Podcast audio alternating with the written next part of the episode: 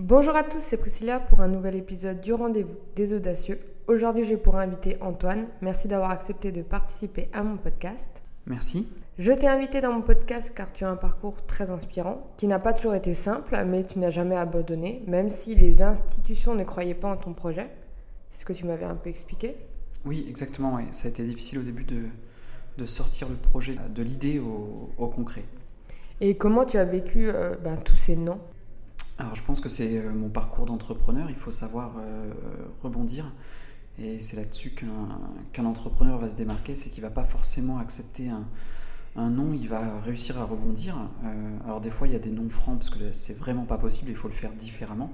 Mais le but, c'est de toujours réussir à, avancer. Est-ce que tu avais des deadlines en disant si j'arrive pas, j'arrête? Alors non, j'avais pas de, de, deadline précise. Euh, alors quand j'ai monté le projet, euh, ce qui est important, c'est que euh, on n'a jamais 100% de, de non. C'est-à-dire que le but, c'est sur 10 demandes, même si on a 9 non et un oui, euh, et que le oui permet d'avancer sur 10% du projet, ben on, sait euh, qu'il faut continuer à avoir, euh, faire d'autres demandes pour faire continuer à avancer le projet. on peut prendre l'exemple des banques. quand j'ai eu l'idée de ce projet au début, ben j'ai fait le, un tour des banques. il existe plusieurs banques en France. et bien sûr, 5-6 banques, il y en a 4 qui m'ont dit non et 2 qui m'ont dit oui. Et ce qui est amusant, c'est que après euh, un an et demi euh, d'existence maintenant, les banques qui m'avaient dit non au début sont revenues me voir euh, pour nous financer. Et les banques qui m'avaient dit oui au début, on dit bah nous on est peut-être allé un peu trop loin, maintenant on, veut freiner. Donc un non déjà il n'est jamais forcément définitif dans, dans le temps. Et savoir que voilà une banque nous dit non, il y en aura peut-être d'autres qu'on va réussir à, à convaincre. Et ta famille, elle t'a soutenu dans, dans ton parcours euh, Quand ça allait pas, tu pouvais compter sur eux? Alors pas vraiment, euh, dans le sens où, euh, encore une fois, je pense que c'est un retour d'entrepreneur. il faut savoir passer au-dessus des gens qui, qui nous disent non. Alors des fois, alors, si je prends l'exemple de ma famille, si elle, au début, elle m'a pas forcément encouragé. Euh, c'est pas forcément qu'elle croyait pas en moi, c'est peut-être simplement pour me protéger. Euh, la vie d'entrepreneur, euh, elle est compliquée, elle est difficile, elle est risquée. je venais d'avoir une petite fille. ma mère, elle m'a pas forcément soutenu dans mon projet, pas parce qu'elle croyait pas en moi, mais simplement pour me dire Antoine, c'est pas le moment de prendre des risques. Tu viens d'être papa, il faut peut-être justement t'asseoir dans une position confortable pour être un bon père de famille. Voilà. Euh, c'est vrai que quand on est entrepreneur, il faut euh, réussir à écouter tout le monde, euh, prendre les avis positifs et négatifs de tout le monde, mais il ne faut pas les prendre pour acquis. le nombre de personnes qui m'ont dit que mon projet n'allait pas marcher, et on a eu le premier bilan positif à plus de 800 000 euros de, de chiffre d'affaires. par contre, il y a eu beaucoup de remarques négatives qui m'ont permis d'avancer. Donc tu l'as pas pris pour toi Évidemment, on le prend toujours un peu pour soi. Euh, on n'est pas des robots, on n'est pas des machines. Il y a toujours cette partie où on le prend pour soi. Euh, mais euh, toujours dans, cette optique de se dire il faut continuer à réussir à, avancer. Et évidemment, il y a des moments difficiles. Et il y en aura toujours. Il y a quoi comme nom qui t'a permis d'avancer? Comme noms qui m'ont permis d'avancer euh, Alors bonne question, je dirais qu'il y en a eu, euh, il y en a eu plusieurs. Déjà, il y a eu les noms des investisseurs euh, qui m'ont forcé à avancer différemment, en disant bah tiens, on va peut-être pas partir sur une levée de fonds de suite, mais plus sur du bancaire, parce que j'ai pas réussi tout de suite à convaincre des investisseurs. Mon histoire d'entrepreneur, elle débute avec la, perte d'un emploi, où j'étais directeur marketing d'un groupe franco-allemand qui s'appelle Abopress. Et l'actionnaire allemand nous a demandé de disloquer le groupe, de revendre les différentes marques. Donc c'est ce qu'on a fait. Elle m'a demandé finalement d'arrêter mes, mes, projets en cours. Donc c'est une forme de nom pour revendre les différentes marques du groupe à, d'autres sociétés. Mon poste n'avait plus lieu d'exister. Donc ça c'est un nom qui m'a permis de rebondir euh, et de euh, commencer ma carrière d'entrepreneur.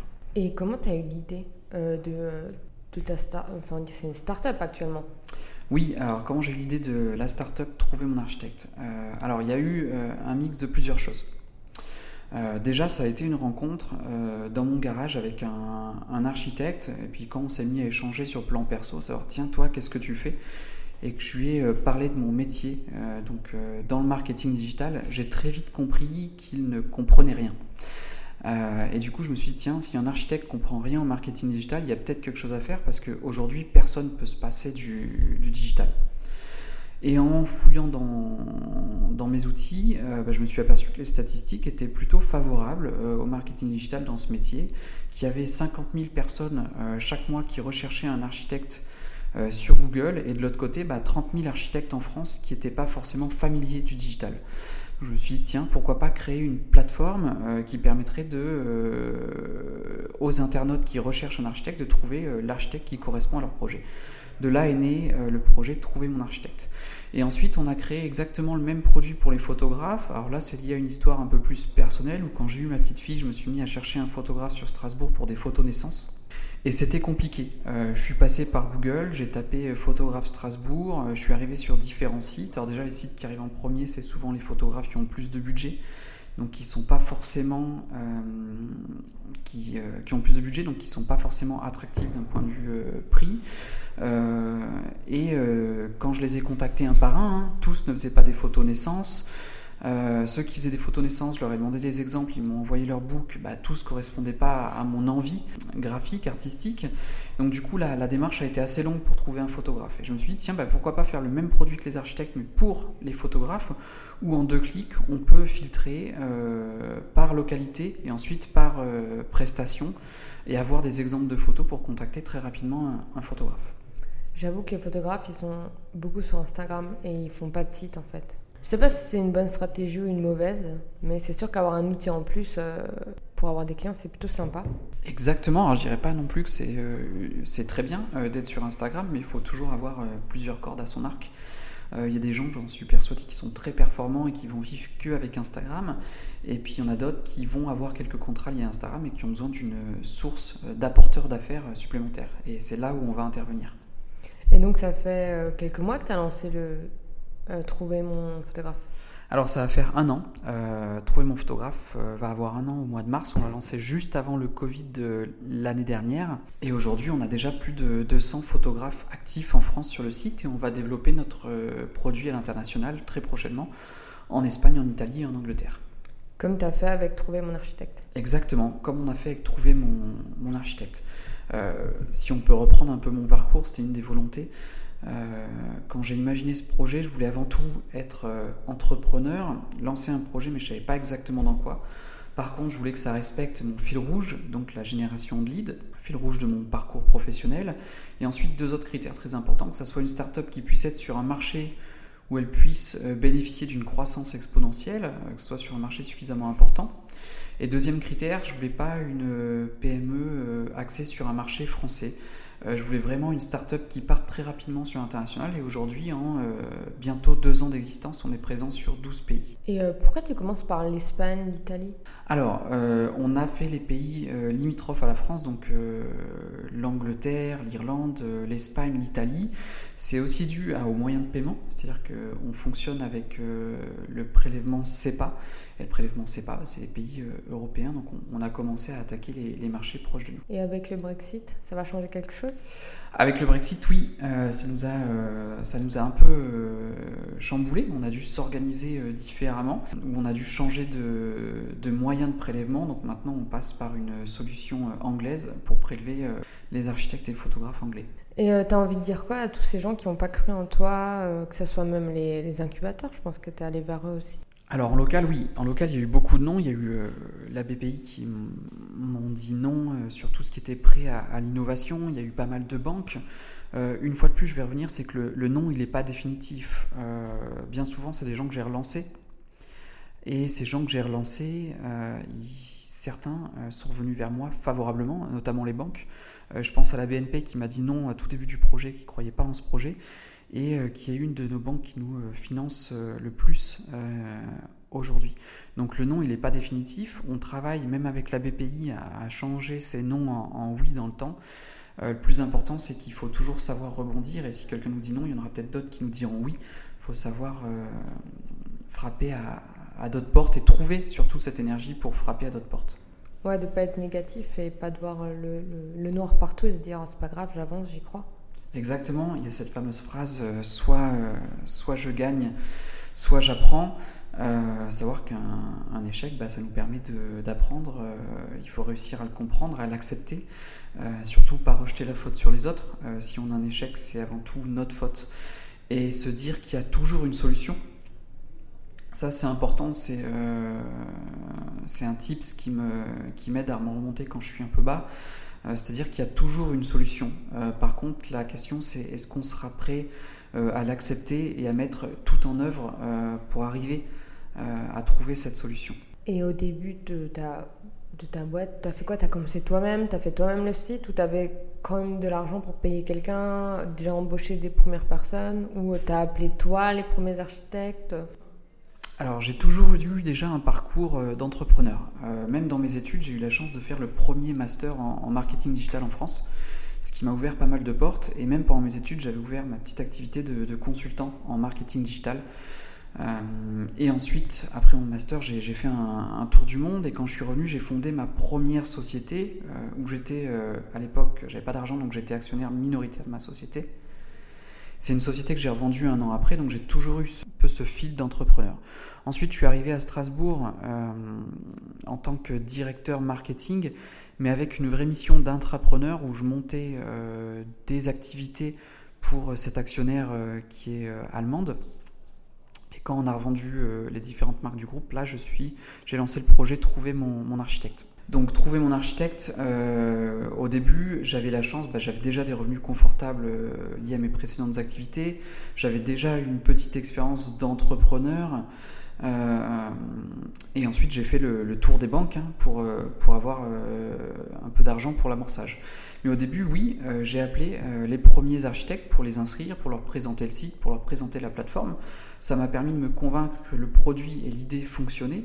Euh, et ensuite, j'ai réussi à, du coup motiver des gens euh, qui euh, m'ont rejoint dans l'aventure et qui ont cru au projet qui fonctionnait, qui fonctionnait et ont poussé simplement le produit pour arriver aux chiffres qu'on a aujourd'hui. J'ai une théorie, je ne sais pas si elle est vraie ou elle est fausse, mais je pense que les gens qui arrivent à faire des gros chiffres comme ça en un an, ça vient pas de nulle part c'est que derrière, ils ont quand même un background, ils ont, comme toi, ben, entrepris des choses en amont, appris, recommencé. Tu as un meilleur mindset. Parce que quand on se lance dans la première boîte, c'est dur, on a fait des milliards d'erreurs. Alors que toi, tu es venu déjà avec euh, toute ton expérience. Donc je, suis déjà venu avec toutes mes erreurs. Oui, Exactement. voilà. Je me dis, donc quand euh, moi j'allais me dire ah je comprends pas il réussit trop vite trop bien comment il fait comment il fait? Des chiffres euh, des chiffres aussi grands et ben je me dis, ouais, mais si je regarde son CV, je pense que derrière, il a fait beaucoup de choses, il s'est planté, il a recommencé. Enfin, tu comprends peut-être mieux l'aspect euh, client, comment leur parler, comment parler à des banques, alors que si on est tout nouveau, un bébé entrepreneur, c'est dur de savoir bien parler aux banques et euh, bien parler aux clients, bien monter un produit, faire un, un bon pricing. Je pense que tout ça, tu les avais en toi et ce qui t'a permis de quasiment faire combien? Un million en première année? 800 000 Quasiment un million la première année euh, de chiffre d'affaires, exactement. Euh, oui, tu as raison. Euh, je pense qu'il n'y a pas de réussite sans échec. et quand j'ai monté cette société, je suis arrivé avec toute mon expérience et du coup tous mes échecs pour ne pas reproduire simplement les, des erreurs. Et ça, c'est c'était une force. Euh, dans les premiers projets que j'ai montés, il y en a certains qui n'ont pas fonctionné et c'était dur. Euh, et des fois, c'est euh, soit par manque de financement, soit c'est parce qu'il y a une concurrence qui, a été meilleure. Il faut savoir l'accepter. mais oui, je suis arrivé avec tous mes échecs et ça m'a permis de, rebondir et d'avoir un produit très abouti dès le début. Quand il y a une nouvelle personne qui va se lancer dans l'entrepreneuriat et qui connaît rien, je pense que ses chances de réussite sont beaucoup plus faibles que euh, toi qui viens avec ton euh, voilà toute ton expérience positive aussi en 5 ans, 10 ans et t'arrives et c'est à mes yeux c'est normal que la première année tu fasses quasiment un million. Alors normal, je sais pas. Euh, en tout cas, ça a été beaucoup de beaucoup de travail pour arriver là, et ça n'empêche pas que même après maintenant 10 ans d'expérience dans le marketing digital, une société euh, rentable dès la première année qui avoisine le million d'euros de chiffre d'affaires, euh, ça n'empêche pas d'avoir une vie d'entrepreneur, c'est-à-dire avec ses risques, euh, ses peurs, ses nuits blanches, ses difficultés, une équipe donc de l'humain à gérer qui prend beaucoup aussi d'énergie. Le facteur humain est, très important pour moi, c'est là où j'ai un peu le, on va dire, le, plus de difficultés. C'est normal parce que c'est le plus, le plus complexe finalement. Et dans une startup, c'est beaucoup d'humains. Et, et, oui, ça n'empêche pas que même après toutes ces réussites, il y a encore, il y a encore de l'échec aujourd'hui, il y a encore des choses qu'on lance qui ne fonctionnent pas. le but, c'est jamais de s'arrêter de, de, tester de développer de, nouveaux, de nouvelles choses. Tu m'avais dit que tu faisais encore des nuits blanches? Oui, on parle de nuit blanche. Oui, euh, évidemment. Euh, je pense que dans une vie, euh, soit sur le plan perso ou pro, on ne peut pas toujours être au vert. C'est impossible. c'est impossible d'être tout le temps, d'être. Même si les voyants sont verts, on peut avoir peur pour l'avenir. Et c'est normal. il faut, il faut l'accepter. j'ai des, évidemment, tout le monde a des fois des, des visions un peu noires en se disant tiens, qu'est-ce que je fais? Euh, est-ce que ça c'est bon? Euh, Est-ce que là je suis dans le vrai? Est-ce que là je suis dans le vrai maintenant mais ça va pas changer dans deux mois? Euh, Il faut savoir se remettre en question et c'est normal d'avoir peur. on voit de plus en plus de vidéos sur, sur les réseaux sociaux, sur LinkedIn. de gens influents qui disent bah voilà je vais pas afficher uniquement mes réussites uniquement ma belle facette mais aussi mes échecs euh, on n'est pas toujours euh, tout beau, tout propre. Euh, des fois, il y a des moments où on peut être un peu plus noir, des moments où on peut avoir un peu plus peur. Il y a des passages comme ça et c'est normal, il faut savoir les, accepter. Est-ce que tu es transparent au niveau de ton équipe quand ça va, quand ça va pas, quand la boîte ça tourne bien, ça tourne mal? Donc oui, avec mes équipes, effectivement, je suis transparent. Je pense qu'il est important pour un manager de partager ses problématiques, pour que son équipe puisse le comprendre. Sinon, on peut arriver à des situations qui peuvent être assez difficiles en, management, euh, avec des gens euh, qui vont avoir des pensées peut-être ultra négatives ou qui vont venir vous en rajouter une couche.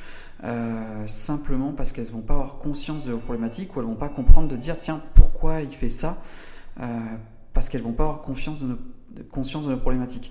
Et aussi, c'est important euh, pour un chef d'entreprise de, partager ses problématiques avec son équipe, dans le sens où des fois la solution, bah, on va pas l'avoir, et c'est peut-être quelqu'un de son équipe qui va nous, nous l'apporter. Euh, donc, faut pas hésiter à, partager un peu ses, euh, difficultés. Voilà. Après, faut pas tomber dans l'extrême non plus et, et broyer du noir et rendre toute son équipe noire. C'est pas le but. Mais euh, la solution, on peut la trouver à plusieurs. Oui, juste dire bon, alors ce mois-ci ça va, mais on peut faire mieux, enfin être juste transparent sur, euh, voilà, sur la vie de l'entreprise. Exactement, et sur les résultats d'une personne. Euh, c'est aussi euh, quelque chose que j'ai mis en place où on est transparent sur les résultats de chacun. et ça permet à une personne qui a des bons résultats de lui dire qu'elle fait les choses bien, et une personne qui a des mauvais résultats lui dire écoute, là ça va pas, il faut que tu réagisses sans que la personne se braque et sans que ça devienne un leader négatif. Donc ça veut dire que tu t'adaptes quand même à chaque personne quand tu leur dis les choses, tu essaies de, de, faire en fonction de leur personnalité ou euh, Alors bien sûr, il faut toujours essayer de s'adapter euh, en fonction de chaque personne. Euh, après, c'est pas toujours évident et on a pas tout le monde n'a la même sensibilité à la remarque, donc il faut essayer de s'adapter. mais la transparence, en tout cas chez Trouvé mon architecte, elle, est, elle est importante. Et je pense que ça a été difficile pour toi l'année 2020, enfin le premier confinement? Oui, euh, le premier confinement, je pense, je suis passé par des, euh, comme beaucoup d'entrepreneurs, euh, des périodes de, stress importantes. on peut parler, pour moi, ça a été un, un moment difficile. En mars 2020, la société n'a plus de trésorerie, les ventes chutent et par contre, les connexions sur le site explosent parce que tout le monde se met à chercher un architecte en ligne. Le bouche à oreille ne fonctionne plus. Par contre, la société n'a plus de trésorerie et on a du mal, euh, j'ai du mal à remotiver les équipes en disant c'est le moment de convaincre des architectes parce que notre service est plus utile que jamais parce que le bouche à oreille ne peut plus fonctionner. Donc tout le monde va chercher un architecte en ligne. Euh, plus de trésorerie, les PGE qui mettent du temps à arriver, euh, des premiers refus, on parle de noms qui m'ont servi à, avancer, bah, premier refus des, banques en disant non, non, vous, on ne vous finance pas de PGE au début, euh, sans raison particulière. Et du coup, oui, alors j'ai dû aller voir la banque en mon nom, en disant tiens, faire un prêt au nom de Antoine Jouot et rebasculer cet argent euh, sur la société pour qu'on puisse continuer à avancer. Les PGE se sont débloqués euh, dans les 4 euh, mois suivants et on est retourné à l'équilibre 4 mois après cette crise du mois de mars 2020. Donc oui, ça a été un passage difficile à, surmonter. Mais en termes de chiffre d'affaires, on a très vite rebondi. Et ça a été des, mois assez positifs par la suite, parce que notre service, une fois de plus, a été encore plus nécessaire. On pouvait, plus, on pouvait uniquement contacter les architectes que, par, que via le digital. Ça veut dire que tu as fait un prêt pour payer tes équipes? Exactement. Voilà, un prêt au nom de Antoine Jouot pour, que j'ai investi directement dans la société pour pouvoir payer les gens, sinon on devait arrêter. on devait arrêter. Tu te doutais qu'on allait avoir un confinement? Enfin, que ça allait prendre cette ampleur, le Covid? Est-ce que tu l'as senti arriver ou tu as juste été euh, choqué comme tout le monde? Alors, euh, non. Je, pense comme tout le monde, on l'a pas senti arriver. Euh, moi, j'avais ce, cette précédente expérience où on parlait de grippe H1N1 où tout le monde avait eu peur et, et finalement il s'était rien passé. je pensais sincèrement que ça allait, ça allait prendre, prendre cette tournure. Finalement, on a été confinés. Et une fois de plus, ce qui a été le plus dur dans le confinement, euh, ça n'a pas été. Euh, euh, finalement, nous, notre activité, elle ne s'est pas arrêtée. ce qui a été le plus dur dans le confinement, finalement, ça a été l'humain. réussir à garder tout le monde motivé et à garder à essayer que tout le monde rame encore dans le, dans le même sens pour faire avancer le projet. Et ça, ça a été le, le plus compliqué finalement pour, pour nous. Euh, voilà, à distance, de réussir à garder tout le monde positif dans une ambiance très euh, négative. Donc vous avez continué à travailler, pas de chômage technique alors, on a euh, utilisé un peu le, chômage partiel parce qu'il était simplement plus difficile de contacter aussi les, architectes par, par téléphone. Tout, tout était un peu au, ralenti, donc on a utilisé un peu le chômage partiel, ce qui nous a permis de, de rebondir aussi mais on a continué à garder une activité et en tout cas on a gardé notre service euh, de mise en relation 100% opérationnel euh, et les demandes ont doublé entre le mois de, février et le mois de mars parce que les gens étaient chez eux sur leur ordinateur et se sont mis à contacter euh, les architectes ou les photographes parce qu'on venait de commencer les photographes. Alors est-ce que ça t'a permis d'avoir une plus grosse croissance? Une plus grosse croissance en termes de demande, euh, oui, euh, bien sûr. Ensuite, en termes de, de, vente auprès des architectes, donc de vente de notre service finalement auprès des architectes, il y a eu un, ralentissement, mais ça ne nous a pas arrêté de, ça n'a pas arrêté notre croissance, ça a simplement diminué notre croissance. Ah, ça a quand même diminué parce que je me dis quand tu arrives en disant à des architectes, on a plein de demandes, etc. Peut-être que ça te permet d'avoir plus de contrats, les motiver un peu plus. Alors, une fois de plus, ça a été de l'humain, euh, c'est-à-dire qu'il y a des euh, commerciaux qui ont euh, vraiment performé pendant ces mois de, confinement. Il y en a d'autres qui, au contraire, ont, été au ralenti parce qu'on n'a peut-être pas su leur convaincre que notre produit était encore plus nécessaire ou qui n'ont pas réussi forcément à, se motiver dans une, atmosphère assez négative. Donc ça a été une fois de plus, ça a dépendu, ça a dépendu beaucoup de, de l'humain sur cette période. On va dire que le mot humain, tu l'utilises beaucoup. Est-ce que c'est une de tes valeurs dans ta, dans ta boîte ou pas? Euh, oui, euh, si on voit nos bureaux, euh, quand on arrive chez Trouvé mon architecte, on, voit, on s'aperçoit très rapidement qu'on a mis le, confort des salariés et l'humain, on a fait de l'humain une priorité. et on fait de l'humain une priorité simplement parce que dans une start-up, les chiffres, que ce soit en termes de chiffre d'affaires ou en termes de, marketing, ou l'ensemble des chiffres sont euh, très liés à la personne qui a derrière ces chiffres. Euh, donc si on ne prend pas en compte l'humain dans notre petite structure, euh, eh bien on n'avance pas, on se plante. Mmh, parce que vous, c'est voilà, vous avez une stratégie de beaucoup de calls. Exactement, on est une, une, entreprise du digital, mais avec une équipe commerciale qui fonctionne beaucoup encore par, par téléphone. Euh, simplement parce qu'il ne faut pas oublier que les, euh, pour convaincre le digital, ça ne suffit pas toujours. Euh, il faut utiliser d'autres leviers, donc on utilise encore beaucoup le, le téléphone. Oui, non, parce que justement, le call, c'est quelque chose de, quand même qui fait peur à beaucoup de monde. Je pense que si tu les mets pas à l'aise, avec tous les noms les refus qu'on peut avoir tous les jours, on peut se poser des questions sur nous, voilà, se renfermer, broyer du noir. Donc je pense que c'est pour ça aussi que l'humain est au cœur de ta start-up l'humain en tant que salarié Oui, l'humain en tant que salarié. Alors, pour accentuer plus sur la partie commerciale, oui, euh, on a des commerciaux qui tous les jours présentent notre produit par téléphone aux architectes et photographes. Et tous les jours, ils se prennent des refus. Donc, c'est aussi important euh, bah, pour eux, les refus, bah, il ne faut pas qu'ils le prennent personnellement, il faut qu'ils puissent continuer à avancer et c'est presque des statistiques, c'est-à-dire que sur X refus, ils vont avoir X oui. donc ils savent aussi qu'ils vont pas avoir des, des oui oraux sans refus. Et justement, aujourd'hui, tu gères combien d'entreprises? Tu en as trois? Alors oui, euh, aujourd'hui euh, j'ai euh, trois sociétés. Donc il y a la société Trouver mon architecte qui a plusieurs produits. Dans ces produits, on va retrouver trouver le site Trouver mon architecte, le site Trouver mon photographe et maintenant depuis peu le site Trouver mon décorateur. Alors ça c'est la plus grande des sociétés. ensuite, je vais avoir une société un peu passion, je dis toujours, c'est Weeply, c'est une entreprise de, de jouets en carton. Euh, mais suffisamment grand pour que les enfants puissent rentrer dedans. Et là, on va avoir un bateau pirate, un château, une maison. Donc ça, c'est mon entreprise en e-commerce passion. Et après, à côté de ça, j'ai aussi une société immobilière euh, qui, euh, qui va gérer de la location à la fois de, bureaux et d'appartements auprès du particulier. Comment tu fais pour tout gérer? Tu délègues beaucoup? Euh, alors oui, évidemment, euh, je ne sais pas si je délègue beaucoup, en tout cas j'ai cette vision de rendre les gens euh, autonomes. en parlant d'échecs, dans une de mes précédentes expériences où j'étais directeur marketing, je voulais être au cœur de tout, tout savoir, tout piloter. ce qui a eu comme effet négatif derrière tout ça, c'est que les gens se désolidarisaient de leur mission et se disaient bah, c'est pas grave parce que si je fais une erreur, Antoine viendra corriger.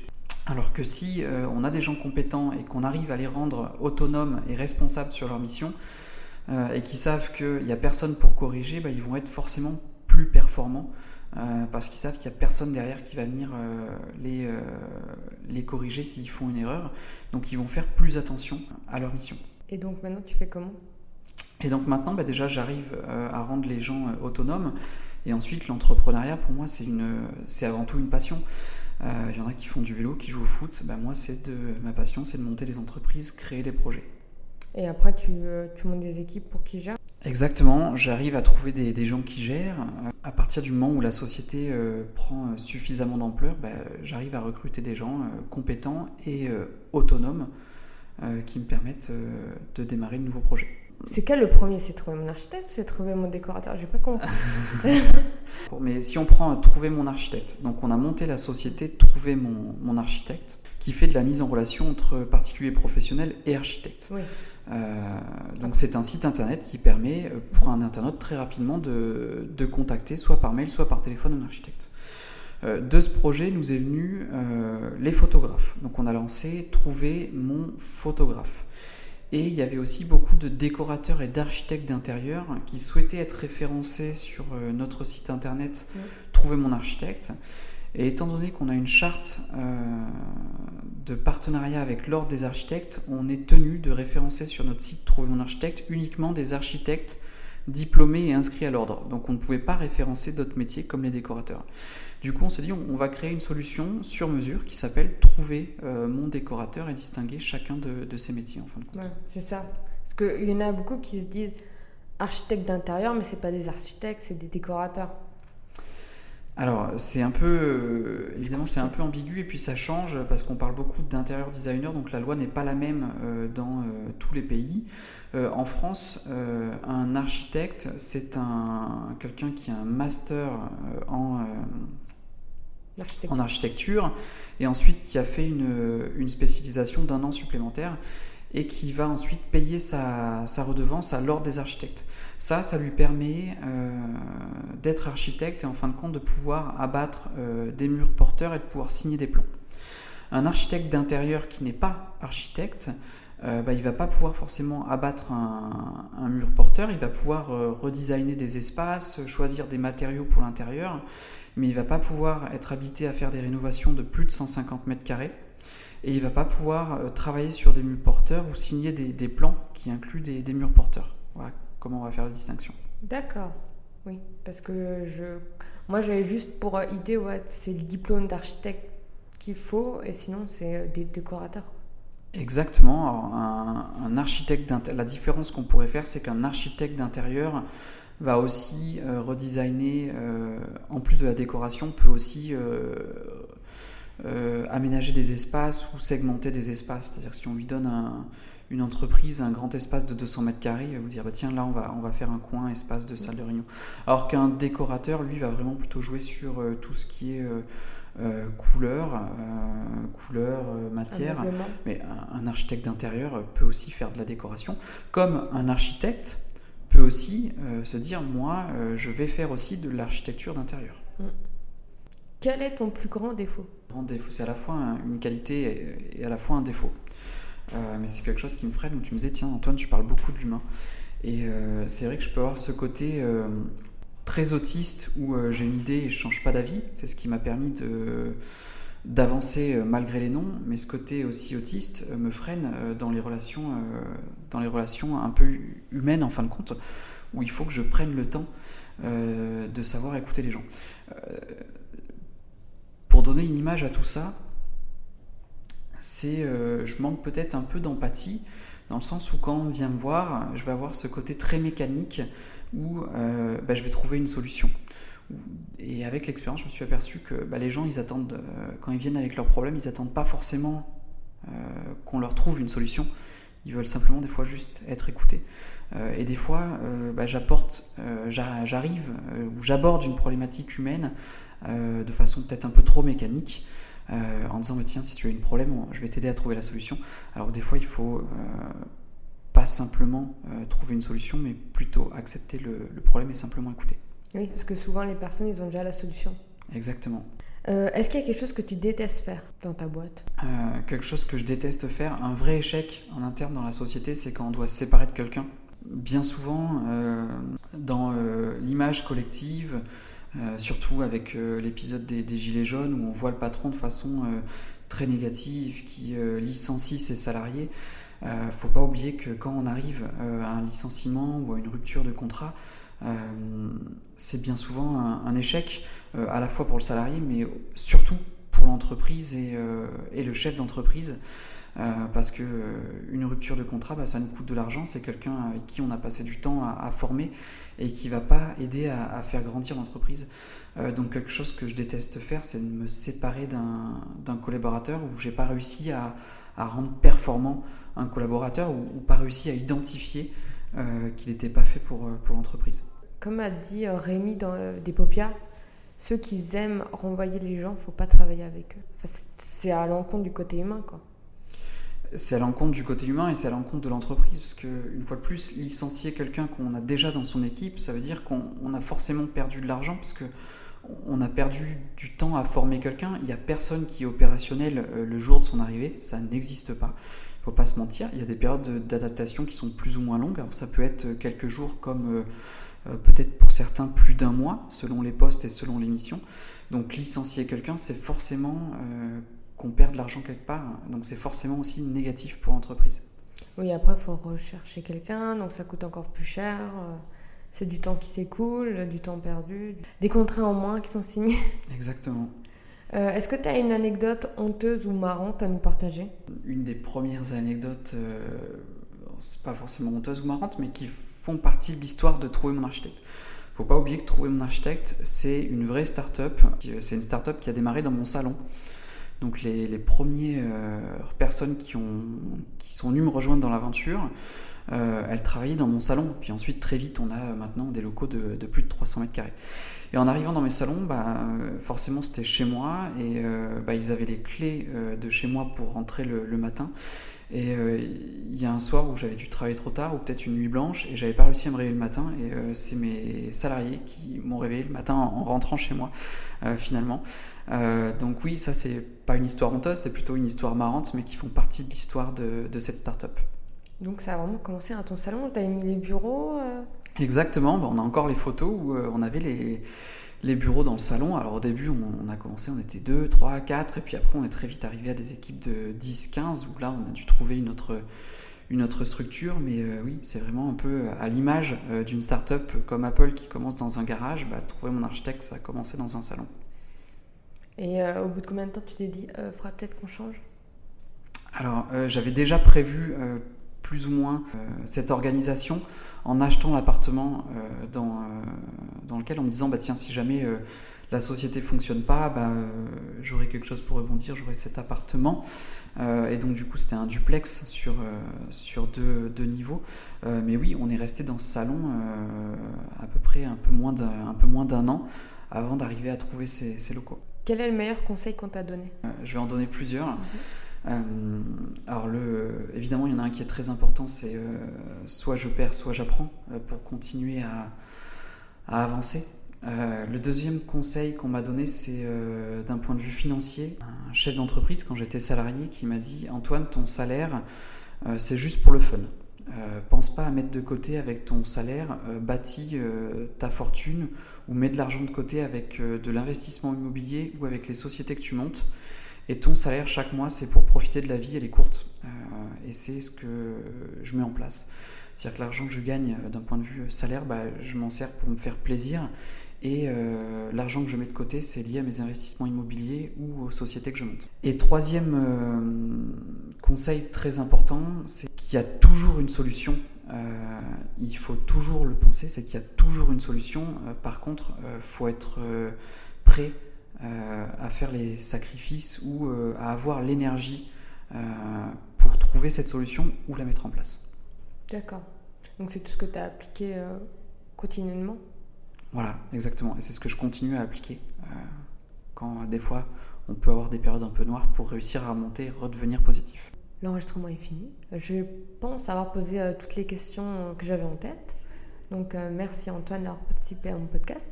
Merci à toi de m'avoir interviewé. Merci d'avoir écouté cet épisode jusqu'à la fin. Mais avant de partir, tu peux prendre juste deux minutes pour soutenir mon podcast en mettant 5 étoiles et un commentaire sur Apple Podcast si tu as un iPhone. Sinon, tu peux me suivre sur Spotify. Ça me permettrait de me faire connaître en remontant, tu vois, dans l'algorithme. Ça toucherait plus de personnes et on serait une plus grande communauté à m'écouter. Tu peux aussi le partager à un ami. Peut-être que euh, ça l'inspirera, peut-être qu'il en aurait besoin aujourd'hui pour être reboosté. Et euh, si tu veux être au courant des prochains épisodes, tu peux t'inscrire à ma newsletter. Je te fais des bisous et je te dis à bientôt.